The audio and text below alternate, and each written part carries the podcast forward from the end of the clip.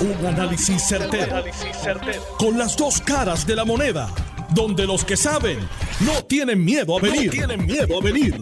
Esto es el podcast de Análisis 630 con Enrique Quique Cruz. De mis queridas amigas, amigos, bienvenidos. Otro día más. Son las 5 y 6 de la tarde, 5 y 7 de la tarde de hoy, viernes 13 de mayo del 2022. Tú estás escuchando Análisis 630. Yo soy Enrique Quique Cruz y conmigo aquí ya listo para analizar y mirar estas conversaciones, estas declaraciones del abogado de la licenciada, bueno, sí, es licenciada, pero la ex gobernadora Wanda Vázquez Garcet, el licenciado John Mott. Buenas tardes. Ahora Wanda Vázquez Garcet. Buenas tardes, ¿cómo estás? John, el, el abogado de la ex gobernadora Wanda, Wanda Vázquez ha hecho una serie de declaraciones que a mí me llaman la atención. Primero que nada, y yo creo que podemos estar de acuerdo, todo, de que esto que ocurrió ayer, esta entrevista que le dieron a José Esteve, fue algo planificado, algo acordado y algo ejecutado. Of course.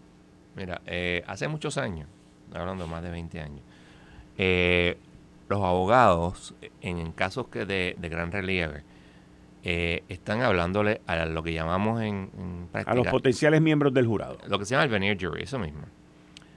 Eh, inculcándoles varias cosas. ¿Qué fue una de las cosas que dijo el caballero? Y, déjame decirte, yo no estoy criticando a nadie. No, no, no, no estamos criticando, estamos analizando lo que él dijo. Exacto. Y si yo estuviera en la posición de él, estaría diciendo lo mismo.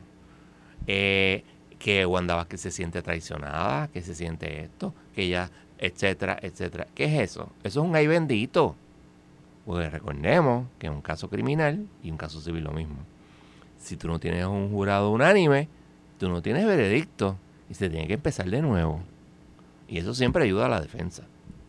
¿Ok? Todo lo que tú digas y, se ve en esa entrevista, pues normalmente tú no dejas que tu cliente hable.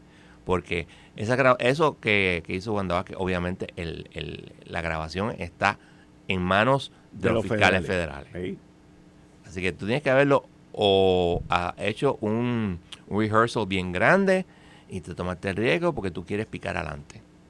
Y recuerda que nadie sabía nada hasta que de momento se coló que había un, iba a haber hoy, un, una persona se iba a declarar culpable en un caso. pero tampoco dijeron de qué era el caso. No era de, de qué era el caso, pero entonces ella pica antes que dijera nadie nada, eh, nadie nada. Ellos dan adelante. Ellos dan adelante. La defensa. La defensa. Y vuelvo y repito, no lo estoy criticando, y posiblemente hubiera hecho lo mismo. Y están hablándole ya al jurado potencial. Ese, esa persona que se eh, especula que es Blakeman. John Blakeman. Eh, supuestamente se declara culpable el martes. Si eso es así, es muy posible que el mismo miércoles o jueves o en la misma semana haya el indictment contra Wanda Vázquez y ni hablar de los otros. Así de rápido. Eh, lo único que tú necesitas es decirle al gran jurado, al gran jurado, yo eh, quiero que ustedes hagan, eh, acusen a fulano de tal de tal delito. Y el gran jurado decide, no es cuestión de que lo vayan a hacer. O sea, si ellos oyeron la evidencia y creen que hay posibilidad y le explican cómo hacerlo, entonces pues ellos acusan, porque el gran jurado es el que lo hace, acusan a la persona que sea. Vamos a decir en este caso, pues este, estamos hablando de Wanda Vázquez. Pero al, al, al ella ¿Quién fue que dijo que se sentía defraudada? El abogado lo El abogado dijo que Wanda Vázquez se sentía defraudada. Traicionada. Traicionada. La palabra que. Ok, pues entonces cuando tu abogado que te representa dice que tú te sientes traicionado, pues es porque alguien te traicionó. Y si alguien te traicionó en el ambiente que estamos hablando, pues es alguien que se convirtió en un testigo de los federales y que te traiciona. Y si te traiciona, porque lo que se está hablando de Blakeman es que era un information, pues entonces la grabó no necesariamente. o tiene prueba de mensajes o correos electrónicos o texto o su declaración y de otras personas de que el quid pro quo o, lo que se está alegando se dio. Ok, es bien importante que alguien se tiene que sentar y decir, fulano de tal le dijo a Wanda Vázquez, yo te ofrezco esta encuesta a cambio de que votes a, al de... A George Joyner Al de instituciones financieras. A la oficina del comisionado de instituciones financieras. Y entonces, con eso, tú necesitas a alguien que se siente y diga eso. Con eso y el hecho de que despidieron a esta persona, porque a él, ella dice, no, yo le acepté la renuncia, pero él dice, no, a mí me pidieron la renuncia. Bueno, en las declaraciones que él hizo en aquel momento, que, by the way, a él eso, esto ocurrió el 6 de marzo del 2020, no el 3 de junio. Esto fue el 6 de marzo, Correcto. que fue como yo lo, lo informé ayer aquí. Él dijo, no me siento en la libertad de discutir el asunto. Se trata de un puesto de confianza a la libre disposición del Ejecutivo. Como es así, si hay un retiro de confianza, el funcionario está en la obligación de dimitir. Esas fueron las declaraciones de Y él se sentará y le preguntarán qué fue lo que pasó. ¿Usted representó su renuncia? No, mi eh, Wanda Vázquez me pidió la renuncia y como y va a decir eso mismo y como pues pero entonces relacionado a eso el abogado de Wanda Vázquez menciona menciona algo que elimina o trata de traer otra historia. Minar. Trata, trata de traer otra historia. O sea, su, su defensa es, no, nosotros, Wanda que no lo votó a él, lo que pasa es que él estaba ayudando a Burdiel, que estaba, tenía un FEI en el Banco de Desarrollo Económico, y inclusive da a entender como que el despido de Joyner se, se, le notificó, se consultó con, con Fiscalía Federal. Y le van a decir que no. O que sí. Mira, mira lo que dice. Ni ella la encargó. Bueno, déjame leerte el principio. Se trata de un caso técnico, que después te quiero preguntar el por qué utilizar la palabra técnico. En realidad no hubo donativos. Lo que se alega es que los banqueros que le invitaron a la exgobernadora a una actividad en un momento de mucho fervor, usa palabra fervor, y pasión, en el que todas las partes se daba la impresión que habría apoyos monetarios, supuestamente lo que hicieron fue una encuesta. Ya él reconoce ahí un supuesto de que hubo una encuesta. El, el licenciado sigue y dice, ni ella le encargó porque es que aquí no hay que encargarla, es ofrecerla. Ni se usaron los resultados de la encuesta. Y el hecho que votaran al que era jefe de institución financiera tiene una larga explicación. ¿Y quién la va a hacer? Pero oye, oye, gestión que fue consultada con la Fiscalía Federal al alegarse que la persona que ocupaba esta plaza estaba ayudando a Burdiel cuando ya estaba referido a un FEI, que es el panel de fiscal especial independiente. Tú me vas a decir a mí en esta etapa que el gobierno de Puerto Rico habló con Fiscalía Federal y le dijo, mira, voy a votar a George Joyner. Not likely. ¿Verdad que no? Not likely. Ok, está bien. es que este quería preguntarte. Este, eso no es probable. Y mira, eh, cuando tú estás hablando de algo técnico. Ajá, la palabra técnica. ¿Qué ellos están diciendo? Ah, que ella no se, ella no se lucró. ¿Eso es lo que significa la parte técnica? No, es un poquito complicado. Ok, pues dime. El lo que están tratando de hacer es que esto, esto es algo bien complicado. Cuando o sea, que el jurado no lo va a entender. Exacto. Ese, la palabra técnica, que lo utiliza como tres veces, es diciéndole al potencial jurado, miren, ustedes no van a entender esto, no cometan ese error, pueden juzgar a una persona irresponsablemente porque ustedes no, están, no van a entender. Esto es una cosa bien complicada. Cuando en realidad esto es bien sencillo. Fulano de tal le ofreció a fulano de tal tal cosa a cambio de tal cosa. Punto. Si eso ocurrió y lo testifica alguien y ese alguien, el jurado le cree, pues se cometió el delito. No ni siquiera tienen que haberlo votado. Es el acuerdo. Obviamente tienen que, a menos que ellos digan, no, ella estuvo de acuerdo, pues obviamente lo próximo es, eh, ¿cómo sabemos que hubo el acuerdo? Porque lo votaron. Claro, ellos van a decir, no, no, lo votamos por esta razón. Entonces ahí el jurado hay un caso que se llama US versus Sepúlveda. En US versus Sepúlveda, del 96, si mal no recuerdo, el primer circuito dice, los jurados pueden and are encouraged to hacer inferencias razonables de la evidencia que se le presenta. Si yo le presento al jurado una persona diciendo se le ofreció tal cosa a cambio de, despedir a fulano de tal, poco después fulano de tal es despedido, ¿cuál es la inferencia lógica? Ah, se llegó el acuerdo. Y recordemos también otra cosa. El jurado de Puerto Rico, es más, todo el mundo en Puerto Rico está cansado de escuchar la corrupción que existe. Si esto es el caso o no, esos son otros 20 pesos, porque no tenemos el indictment, no tenemos la evidencia, no tenemos nada. Ahora, ¿cómo se tomar, cómo, cómo Fiscalía tomaría este siguiente comentario que hizo el licenciado Plaza Mariota. Según Plaza Mariota, el equipo de fiscales que tiene el caso son abogados jóvenes. Punto. Espérate, déjame seguir. Por mi experiencia, o sea, ya él se separa. Yo soy, yo soy el, el yo soy el, viejo. Exacto, yo, yo soy el que tiene experiencia. Por mi experiencia, son buenos profesionales que trabajan dentro de una unidad especializada, dentro de otra unidad especializada. O sea que estos son unos jovencitos que están allá abajo en un laboratorio que vienen a jorobar con esto. Eso es lo que está diciendo. Sí, esencialmente. ¿Ah? Esencialmente. o sea que está minando también la credibilidad y la, habilidad. La habilidad de, los fiscales, porque son jóvenes y ellos están como en tercer rango de, la lista de Okay. Yo entiendo eso. Y mira, este, uno aprende en el derecho. La escuela de derecho no sirve para nada excepto para que te den el diploma y tú puedas coger la revalida. Porque en realidad no sirve para más nada. Tú aprendes derecho en la práctica. Pero hay gente que en dos o tres años aprende lo que otros nunca aprenderán en 30, 40 años. Este, yo recuerdo haber cogido y haber visto juicios con gente con gran experiencia y haberle ganado. Y viceversa, siendo una persona más experimentada, haber visto juicios con personas más jóvenes y haberlo perdido. Lo importante es la evidencia que tú tienes.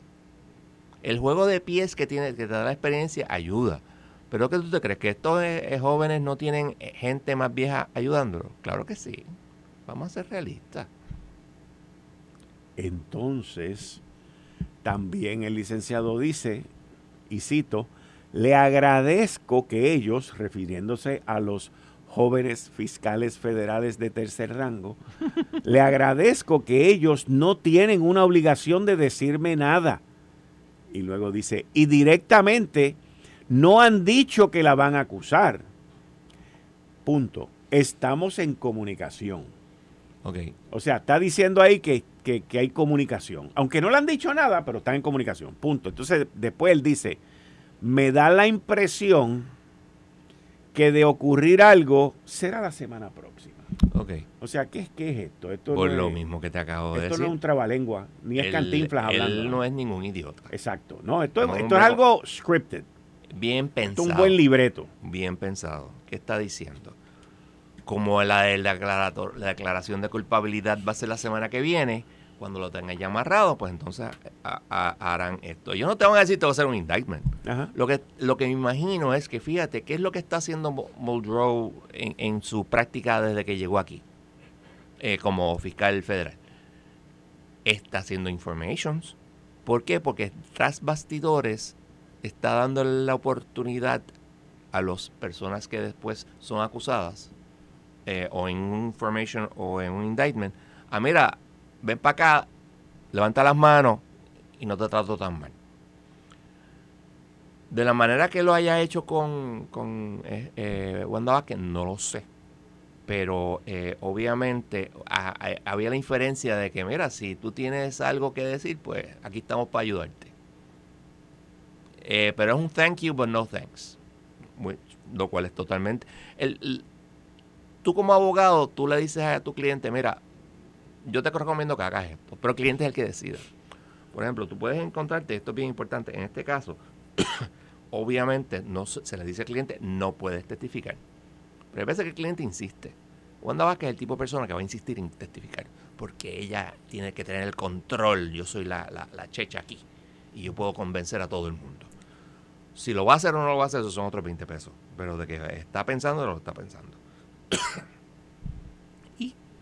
hay que esperar el indictment. Aquí que quería mencionar algo, que estabas hablando de los este, médicos. Eh, mi Pero espérate, espérate, ¿no? Ah, okay. vamos a tocar ese tema. no, quiero irme sin tocarlo. No te vas a ir, no te vas a ir, no te vas a ir. Tenemos tiempo, no te preocupes. Luego el, el abogado dice, no hay nada delictivo, coma, ni mensajes ni nada. Hay especulaciones mezclando los donativos con una, una petición de bótame este tipo, refiriéndose a Joiner. Literalmente no aportaron chavos a la campaña, ni hubo una representación de que podía ser la encuesta atada a vota este tipo. Volví y menciona, vota el tipo dos veces. Así que eh, dentro de las discusiones que él ha tenido con Fiscalía, es que a ti te hicieron un donativo para que tú votaras a Joyner. Si eso, eso es otro Él lo menciona dos veces. Si es un donativo a cambio de eso, es peor todavía. Pero claro, todavía necesitas a alguien que diga eso. Mira, nosotros le, le dijimos, te vamos a dar esto, pero me tienes que votar a fulano. Porque otherwise, ¿cómo tú pruebas el meeting of the minds que necesita el 666? O sea, no es tan sencillo como parece. De la misma manera que tú puedes hacer la inferencia, el jurado no tiene que hacer la inferencia. Y ese es problema que hubo en el caso de Acevedo Vilá. No había un testigo que dijera, mira, fulano tal me hizo esto, o fulano tal hizo lo otro. Todas eran inferencias. Y llega un punto que el jurado, aquel jurado en particular, no quiso hacer esa inferencia. Y que todo el mundo recuerde que el jurado de Acevedo Vilá fue unánime. Ahí no hubo hung jury como muchos este, fanáticos PNP dicen. No, eso fue unánime de eh, no culpable. Ok. Y con eso, pues lo único que queda es esperar a puede ser la semana que viene o puede ser dentro de dos semanas o puede ser dentro de un mes. O nunca. O nunca. O sea, la otra, eso, o sea, siempre es factible que, el, el, Fiscalía Federal Pero ellos ya hablaron. Porque los federales no han dicho nada, by the way. No, no, no. Y de la manera que está hablando el abogado, es obvio que ya le dijeron, mira, esto viene.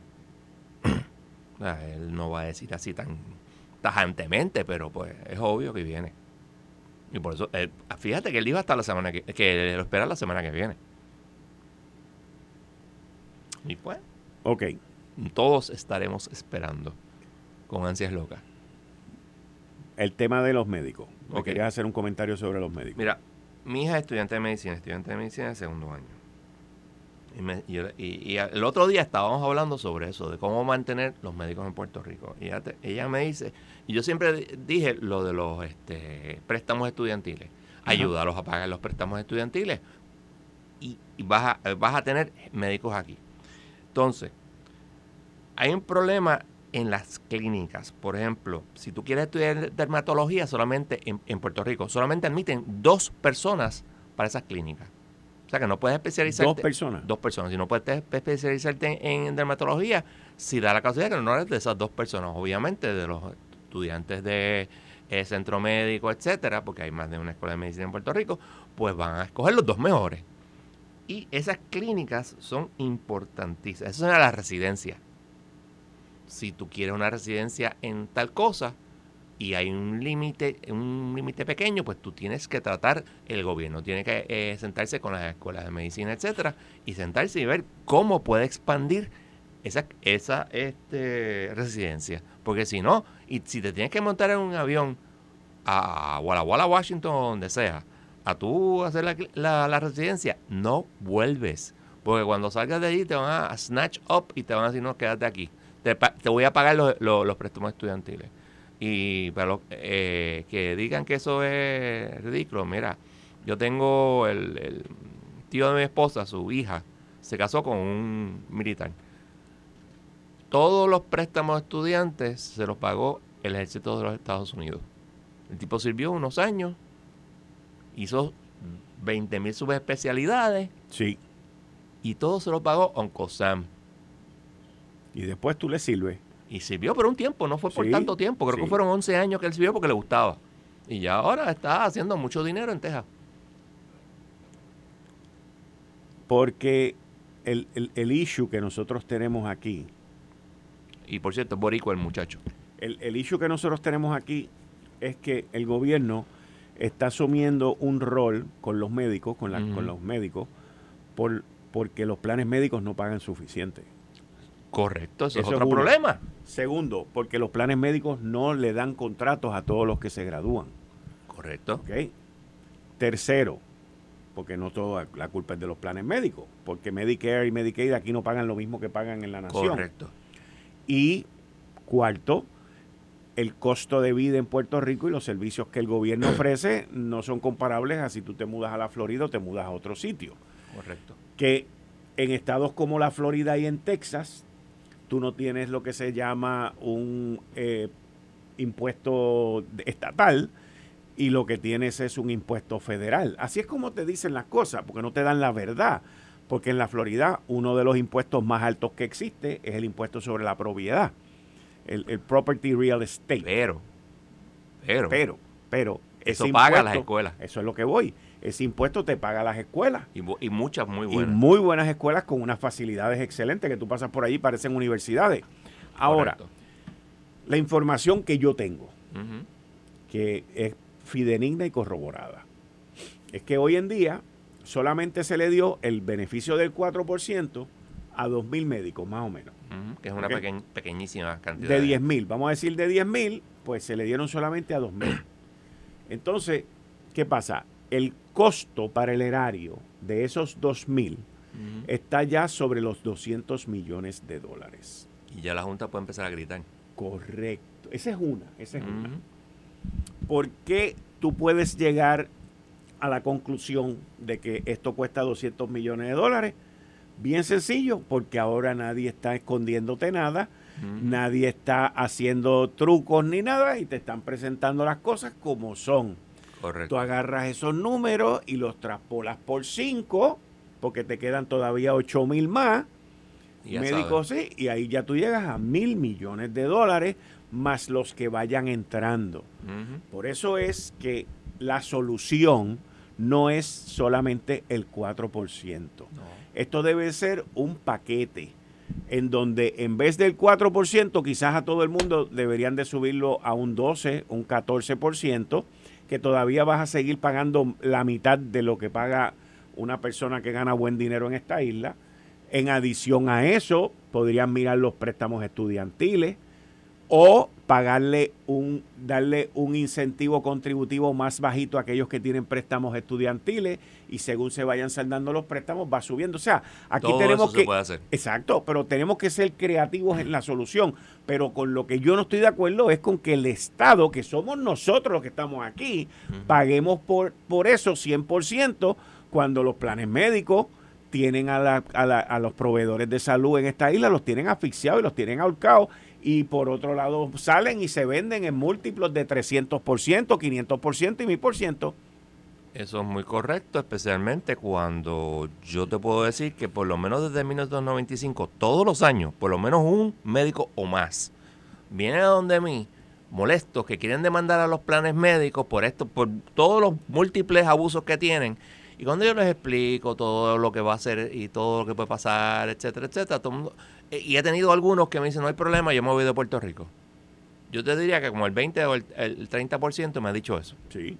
Porque se, y no es tanto, o sea, los otros problemas, es que les molesta el bregar con los planes médicos. Y hay muchos lugares en Estados Unidos eh, donde el médico no brega con ellos. Se le asigna un sueldo, un sueldo bien bueno. La corporación lo que hace, brega con eso. Y no, lo único que tiene que hacer es practicar la medicina. Porque si tú fuiste si tú fuiste a la escuela de medicina, y te lo digo porque o sea, ya, ya Sara va, acaba el lunes su segundo año, bueno, esas pobres, a esas pobres personas los tienen hasta el cuello, sí. volviéndolos locos.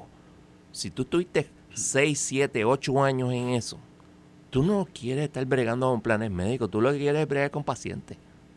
Y mira, para eso estudiaste. John, muchas gracias. No hay problema. Hablamos el lunes, el martes y el miércoles. ¿Y el jueves también? También. Es más, que cojan a todo el mundo. Voy a una pausa y regreso inmediatamente con ustedes, con Juan Luis Camacho y con Eddie Charbonnier. Tú estás escuchando Análisis 630. Yo soy Enrique Quique Cruz y estoy aquí de lunes a viernes de 5 a 7. Regreso en breve. Eh, estás escuchando el podcast de Noti1. Análisis 630 con Enrique Quique Cruz. 5 y 35 de la tarde de hoy, viernes 13 de mayo del 2022. Tú estás escuchando Análisis 630. Yo soy Enrique Quique Cruz y estoy aquí de lunes a viernes de 5 a 7. Mira, para los que buscan mayor calidad y rendimiento en su gasolina, sepan que la gasolina Golf ha sido reconocida por la prestigiosa certificación de calidad Top Tier. Por su nivel superior de aditivos, la gasolina Golf es clasificación Top Tier. Tanto la Premium Ultra Plus de 93 octanos como la regular. ¿Qué significa que tenga la certificación Top Tier las gasolinas Golf significa que tiene poderosos aditivos para mantener tu motor limpio y en óptimas condiciones. Prueba y compara, pero no pagues de más para mayor rendimiento y calidad, vaya bien, vaya la segura con las gasolinas top tier de Golf, tanto la top tier Premium Ultra Plus de 93 octanos como la top tier regular. Ya mismito voy a tener vía telefónica al infectólogo, el doctor Javier Morales, sobre la situación en Puerto Rico de no solamente del COVID, pero también del micoplasma. Pero también anuncio que aquí están conmigo ya en el estudio el eh, Juan Luis Camacho y Eddie Charboniel. Bienvenido ambos. Saludos a ti, Quique, a Zombie, al representante de Eddie Charboniel. Hoy una tarde nublada, San Juan se encuentra vacío y un personaje de Viernes 13 anda por ahí. Anda. Eso decía Vico sí en una de sus canciones. ah, sí. estaban cantando hoy en el estudio. Buenas tardes aquí, que buenas tardes a Juan Luis, a los amigos que nos sintonizan y me adelanté en decir que era Vico sí, porque esa era mi música. ese, era el Bad Bunny de mis tiempos. Eso era así. Ese era el Bad Bunny ese era el Bad Bunny de la época tuya. Sí, el, el, héroe de nosotros. Eso es así. Sí, la estaban cantando hoy este, cuando estábamos allí en el programa. Interesante. Yo no había oído la canción, fíjate. este, pero, pero hoy es viernes 13 y la cosa va bastante bien para alguna gente, para otras no. Pero desde ayer. Ok. En línea telefónica tengo al doctor Javier Morales, infectólogo. Buenas tardes, doctor. Muchas gracias por atendernos hoy viernes. Buenas tardes, ¿cómo está? Un placer. Bien, gracias. Bueno, doctor, primero, ¿cómo vamos con el COVID en la isla? ¿Cómo están los casos? ¿Cómo ustedes ven la transmisión, los contagios? Este, eh, mira, la, positividad se mantiene alrededor del 28% y eso es alto. Las hospitalizaciones han subido, subido, los casos pediátricos han subido. Estamos viendo que pacientes que se han contaminado en COVID en diciembre eh, se están contaminando ahora de nuevo. La cantidad de vacunación ha bajado pues, esa es una situación que tenemos actualmente. La gente ha dejado de usar mascarilla. Yo, donde quiera que te veas, cada vez son menos y menos y menos las personas que, están usando mascarilla. Eh, así que tenemos esa situación en Puerto Rico ahora y la entonces se sabe que, que la, la, la gente, o sea, básicamente la, inmunidad de rebaño no se va a conseguir con la infección natural. Eh, se consigue solamente con la vacunación. Las vacunas sabemos que duran solamente seis meses máximo. O sea, ya una persona que se puso la tercera dosis, es decir, en, en agosto, septiembre, estamos en mayo, ya esa persona no tiene una inmunidad que lo proteja adecuadamente. O sea que tienen que ponerse la cuarta dosis. Entonces, volvemos al punto número uno, personas que se hayan vacunado dos veces, para los efectos prácticos no están vacunados. Personas que se han puesto el refuerzo, pero ese refuerzo ya lleva ocho, nueve meses, ya perdieron la inmunidad. Entonces, pues tenemos que esperar en lo que salen este, vacunas este, de larga duración. Ahora en Puerto Rico se va a probar una vacuna que es una combinación de una vacuna intradermal con intranasal que promete que puede que dure eh, mucho más, inclusive hasta un año, y que sea extremadamente efectiva. Pero en lo que estas cosas llegan, pues, ¿sabes qué? Que, que no hay forma de parar esto, porque si la gente no usa mascarilla y eso, eso se transmite por la nariz, eh, pues la gente entendió que la, hay que empezar a disfrutar la vida porque si no se acaba el mundo. Y esto va a seguir para largo, pues yo no voy a quedarme este, usando mascarillas y protegiéndome. Y eso es lo que estamos viendo ahora. Yo no esperaba, si se hubiese usado mascarilla hubiese sido otra cosa, pero yo no esperaba que este repunte durara tanto. No lo esperaba. Pero está durando. Está durando.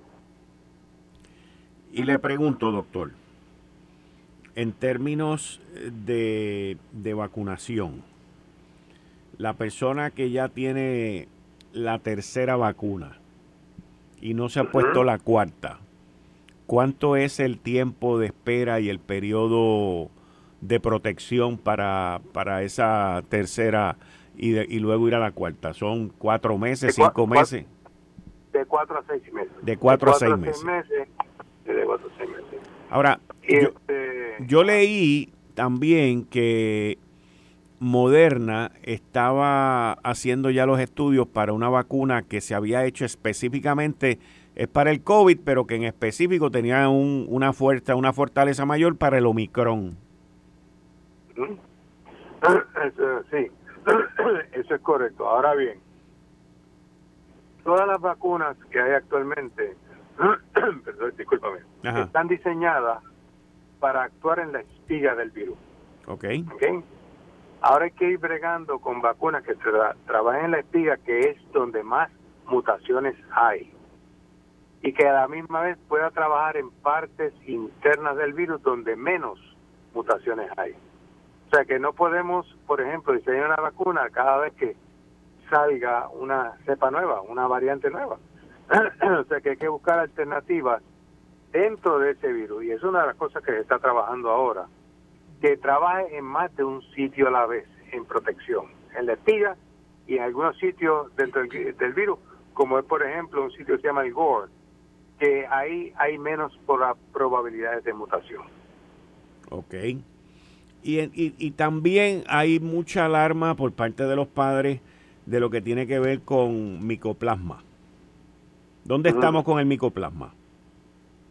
Bueno, micoplasma siempre ha existido, lo único que a mí me preocupa, que ahora estamos bregando con COVID, puede haber influenza, puede haber adenovirus, puede haber virus sinticial respiratorio y micoplasma. El problema con el micoplasma es que se estima que entre 30 y 40% de las pruebas que se hacen de micoplasma hoy en día son falsos positivos. Y te sale una prueba positiva y le das tratamiento. Tuve un paciente eh, joven, saludable, con 40 de temperatura, ¿ok? Con mucha congestión, 40 de temperatura, y le sale una prueba de micoplasma positiva, y eso me pone un signo de interrogación porque el micoplasma usualmente no, no te da una fiebre de 40. O sea que yo creo, mi opinión, que el micoplasma está siendo sobrediagnosticado por las pruebas existen, que son buenas, pero que tienen una falla grande que puede estimarse entre 30 y 40% de falsos positivos. Ok. Y de camino, ahora que bajan, ahora que cuando se acaben las clases, ¿podríamos ver una baja en la positividad? Sí, eh, eh, se ha estimado que gran parte de la, de la, del contagio, por ejemplo, papá contagia el nene, el nene en la escuela, que los nenes, especialmente los nenes pequeños, no se quitan las mascarillas, los adolescentes, eh, yo me acuerdo, en la adolescencia yo era inmortal, este, nunca me va a ocurrir nada. Pues, se, quitan las mascarillas y hay una gran fuente de contagio, ese muchacho regresa con el, el ómnibus, se lo pega a todo su salón de clase y, se, entonces va donde los abuelos y la gente mayor y se lo está pegando, claro que sí. Se debe, cuando la escuela, eh, al final de clases, debe bajar el contagio eh, en los niños. Pero, fíjate lo que pasa. Tienen los campamentos de verano y un gran por ciento de los niños van a estar en campamentos al aire libre, pero tienen que sentarse a almorzar. Y tú no vas a tener un niño en el sol ocho horas al día con una mascarilla jugando lo que sea. Eh, es muy difícil de controlar el uso de mascarilla aún al aire libre. Pero en algún momento van a coger receso a media mañana, a media tarde y tienen que sentarse a almorzar. O sea que el, el, el campamento podría ser un sustituto a la escuela en cuanto a contagio. Y, en, y entonces la recomendación todavía persiste en que debemos de vivir con la mascarilla. Mira, ese yo yo no me la quito. Eh, yo, por ejemplo, eh, a veces iba a un restaurante que tenía los acrílicos plásticos y la gente distanciada. Llamé hoy y ya quitaron los acrílicos. Eh, nadie usa mascarilla, no te exigen nada en la puerta. Pues vamos a perpetuar esto por gran tiempo. Por ejemplo, yo también tengo enfermeras mías contaminadas y eso crea un gran problema. Hay enfermeras contaminadas en los hospitales. Eh, Quique, yo he tenido en esta semana 12 médicos contaminados con COVID que tienen que estar este, fuera, de, fuera de servicio. 12, 12. Y esa gente está fuera de servicio, hay ahí de todas las especialidades, todas las especialidades, pues entonces que me digan pues que si eso no va a afectar los servicios y la economía. Y lo único que hay que enfatizar es volver al punto número uno. Vamos a usar mascarillas responsablemente, puedes disfrutar la vida. Tú sabes, es cuestión de ser juicioso. Y la otra cosa es que si no te vacunan con los dos refuerzos, no resolvemos el problema. Con las vacunas que hay actualmente. Vienen vacunas por ahí y se van a probar en Puerto Rico eh, que podrían ser más efectivas o más duraderas, o ambas, o ambas.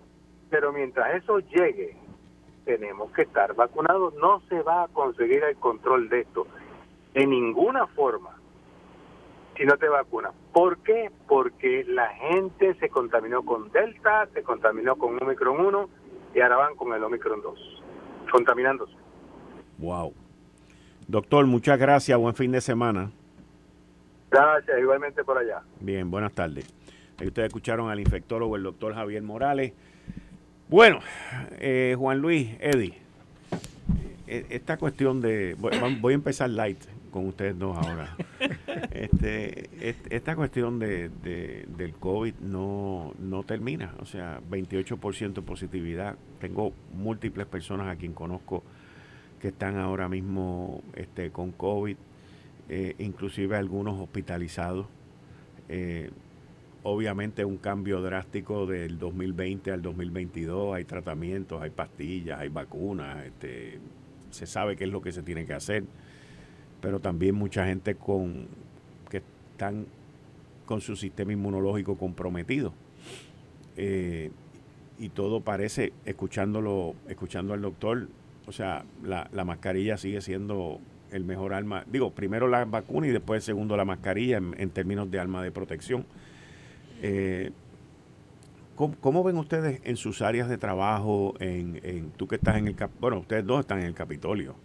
Eh, ¿Cómo ustedes ven el comportamiento de la gente? ¿Cómo ustedes ven este, la gente eh, manejando ahora esta situación? Mira, por lo menos en, en cuanto a, a las oficinas por lo menos en el lado del Senado, yo no cruzo mucho al, lado de Eddie. Eh, la mayoría de las personas mantienen el uso de, mascarilla. De mascarilla. Eh, lo que sí que la gente ha bajado, yo creo, un poco la guardia en, esta cuestión de la, de la limpieza. ¿verdad? No estoy diciendo que la gente dejen de ser limpio. Eh, me refiero a que ya el lavado de manos no es tan constante, ya tú no ves los dispensers en muchos sitios que tú vas, en tiendas, mayormente de tiendas por departamento, de sanitizer ya no funcionan. Eso de limpiar los cajitos como se hacía antes, ya eso no se está haciendo. Eh, la gente antes llegaba a su casa y se quitaba la ropa en la entrada y se, metía a bañar rápido. Ya tú ves que llegan y se sientan con la ropa en el sofá y comparten y besan a sus familiares y todo. Eh, yo creo que la, gente tiene, tiene que ser, como dice el doctor, tiene que ser juiciosa. Eh, vamos, yo el año pasado, yo estuve en septiembre y en y en agosto en la ciudad de Boston metido en el Fenway Park con 30 mil personas al lado dándome cerveza y nadie tenga mascarilla y no me pasó nada, gracias a Dios. Vengo de, Orlando en Navidades y llego a Puerto Rico, me hago la prueba negativo y a los dos días saludo a una persona y resulta que estaba contagiado, yo no lo sabía y me dio COVID. Pues, así de simple es esto. El que le va a dar, le va a dar.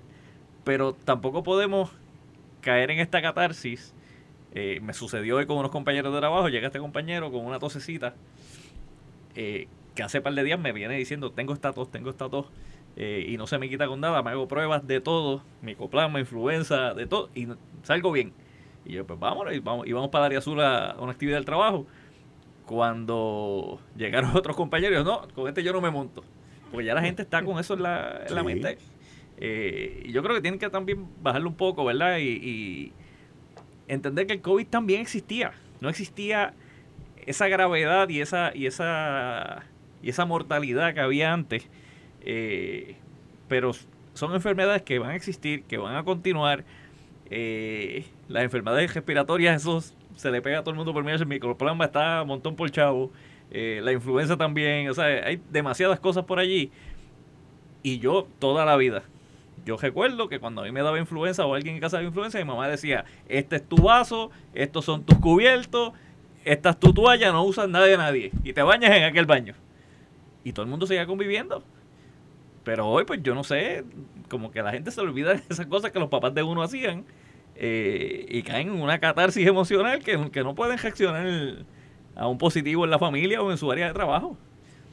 Tenemos que seguir adelante. Yo pienso que, bien dice aquí que al principio hemos cambiado bastante. Lo que había al principio de la pandemia no teníamos vacunación, no había información sobre el virus mayor, ¿verdad? La que se podía conocer desde del área donde comenzó el virus. Eh, no había las medidas, eh, ¿verdad? Preventivas.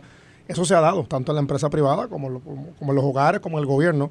Siempre es una responsabilidad particular de cada individuo eh, tener su precaución, que ya sea el uso de mascarilla, limpiarse las manos, etcétera pero también hay otra parte, que es la parte que ya todos en la parte social y emocional nos molesta, que es tengamos el famoso lockdown que tuvimos por mucho tiempo, eh, el exceso de protección en unos lugares. Yo creo en la, libertad individual. el que se quiera poner la mascarilla, póngasela y sea feliz. El que se quiera poner lo que se quiera poner para que eso lo haga feliz, que lo haga. Pero aquí lo que preocupa a veces cuando algunas personas, quizás con la mejor intención, que es el caso con mucho respeto que traigo a veces de la coalición médica y los demás, quieren que, que regresemos al día uno y eso pues no puede pasar. Aquí la gente se ha vacunado de hecho, los propios, hay una palabra que yo quisiera saber, se me olvidó, me gustó que que, le, que, le preguntar al doctor. Se hablaba al principio de la famosa inmunidad de rebaño. Él lo dijo. Ah, se, suponía, que si al que le dio COVID ya puede ser aparte del número, los que se vacunaban se iban añadiendo. Y la realidad es que la vacuna, a pesar de que reconozco que hay personas que tienen su objeción, la realidad es que no le da tan duro el virus como a otros. Yo tengo un caso particular, me pasó igual que a Juan Luis. Yo tuve, estuve en campaña en el 2020, ¿verdad? Campaña, por lo menos entregaba mascarillas y cosas, ¿verdad? Dentro de lo que se podía hacer.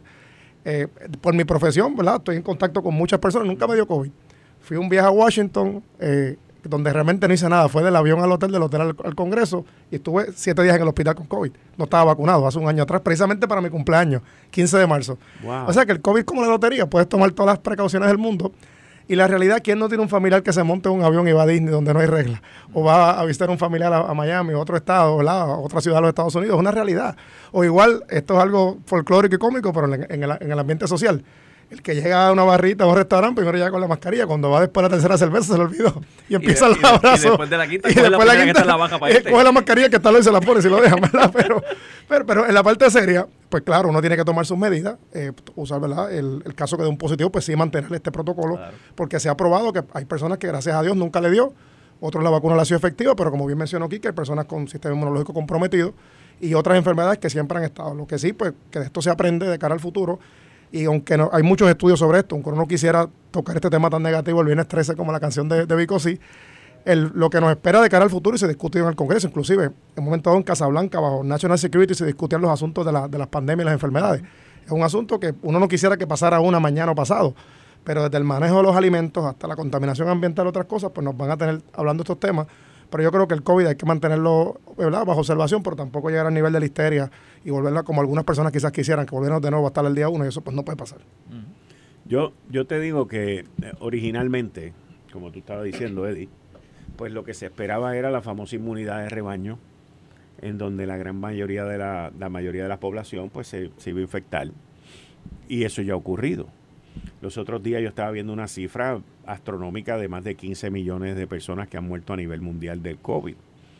Y la inmunidad de rebaño pasó de ser inmunidad de rebaño como se tenía teorizado hace más de 9, 10 meses, cuando el mismo CDC dijo, mira, no va a haber inmunidad de rebaño, aquí tenemos que seguir con lo que tenemos y eventualmente entre la vacuna y el que te dé y lo sobreviva, pues vamos a, a sobrepasar esto. Y digo, ya llevamos dos años con esto. O sea, desde marzo, por lo menos en el caso de nosotros, desde marzo 14, 16 del 2020. Cumpleaños, el día de tu cumpleaños. no me voy a olvidar nunca. Del 2020, este, ahora se acaban de, hace 60 días atrás, pues acaban de pasar dos años. Estuvimos encerrados. Y yo entiendo, by the way, que a nosotros, nosotros la pasamos bien comparado con otros países de la manera como Europa, por ejemplo, la situación en España, en Italia, en, en, unos lugares allá que tú veías unas cosas, pero, o sea, catastróficas. Eh, los videos que vimos este, anunciando muertes de miles de personas diarias en la ciudad de Nueva York y, y, otras ciudades alrededor del mundo. En estas ciudades grandes yo siempre llegué a la conclusión de que uno de los focos de infección más grandes que hubo en, España, en Italia, en Inglaterra, en la ciudad de Nueva York, son los sistemas de lo que se conoce como mass transit, de transportación masiva. Eh, y ahí pues yo creo que esos fueron los focos más grandes de infección y lo que llevó a esas ciudades a las situaciones tan graves que tuvieron ellos con el COVID. Nosotros, como andamos independientes con nuestros carritos por ahí para arriba y para abajo, primero nos mataba los hoyos en las carreteras que el COVID este, por, por estar juntos. Pero eh, es algo que, que, nos ayudó en adición al cierre que, que se anunció y todo lo que ocurrió aquí en esta isla. Pero no se acaba de ir y yo no creo que se va a ir. Yo creo que por los próximos años es un modo de vida, número uno. Número dos, lo veo como ellos, lo, como los científicos lo ven, que es una cuestión seasonal. O sea, eh, cuando digo seasonal es que tenemos que prepararnos con, inclusive los negocios se tienen que preparar para meses difíciles como lo son finales de diciembre, enero, febrero, hasta marzo, y después entra el verano y la cosa, entra el calor y la cosa baja. En el caso de nosotros no, porque este año por primera vez hubo una apertura y la gente está sin las mascarillas y están por ahí esto y lo otro, pero ya la, la responsabilidad se ha pasado al individuo. Y yo, por ejemplo, esta semana, creo que fue ayer o antes de ayer, fui a una tienda de estas megatiendas y yo vine pim pum pam y me puse mi mascarilla y entré allí, salí con la mascarilla y me fui. Eh, y cuando uno va a sitios así que son muy poblados de gente, pues uno, yo por lo menos me la pongo. Pero hoy yo andaba por Santurce y la persona me dijo, mira, tú andas por ahí sin mascarilla. Pues sí, o sea, si estoy al aire libre caminando por ahí, estoy solo, me voy sin mascarilla. Pero la, la cosa no está fácil, o sea, no, no, y no, y no se pinta bien en términos de la gente que están, que están cayendo ahora, están cayendo ahora. Así que yo me voy a vacunar. Eh, por cuarta vez, no me he vacunado todavía, esperando la de Moderna, esa que yo le pregunté a él, pero no acaba de salir. Así que este, llevo tres semanas que no me puedo vacunar, porque la semana pasada tenía una boda. Yo me vacuno los viernes nada más. porque los viernes, porque la vacuna me coge y me tumba. Y dicen que la corta tumba chévere. Y, y, y como me tumba, pues yo me vacuno viernes y el ya viernes por la tarde estoy, mira, este, ready to go y estoy acostado sábado, domingo y la última vez estuve acostado hasta el lunes por la tarde. Vine aquí a trabajar porque no conseguí nadie que me cubriera y fue una cosa así de última hora. Yo creía que ya el lunes yo iba a estar bien, pero no me he podido vacunar las últimas tres semanas, incluyendo esta y la que viene, porque tengo unos compromisos que, que no me lo permiten y no, y no puedo. Así que nada. Voy a una pausa. Cuando regresemos voy a estar con, voy a continuar aquí con Edith Charboniel y con Juan Luis Camacho y el próximo tema, pues el tema de los donativos y las campañas y los arrestos y los posibles arrestos y todas las cosas que están sucediendo en la política, la, la quema de la bandera del bipartidismo, porque ahora pues eso es la culpa de todos los males, y, y qué peso o qué consecuencia va a tener esto sobre las aspiraciones de el Partido Nuevo Progresista y el Partido Popular Democrático en las elecciones del 2024. Tú estás escuchando Análisis 630. Yo soy Enrique Quique Cruz y estoy aquí de lunes a viernes de 5 a 7. Esto fue el, podcast de Notiuno. Análisis 630 con Enrique Quique Cruz. Dale play a tu podcast favorito a través de Apple Podcasts, Spotify, Google Podcasts, Stitcher y notiuno.com.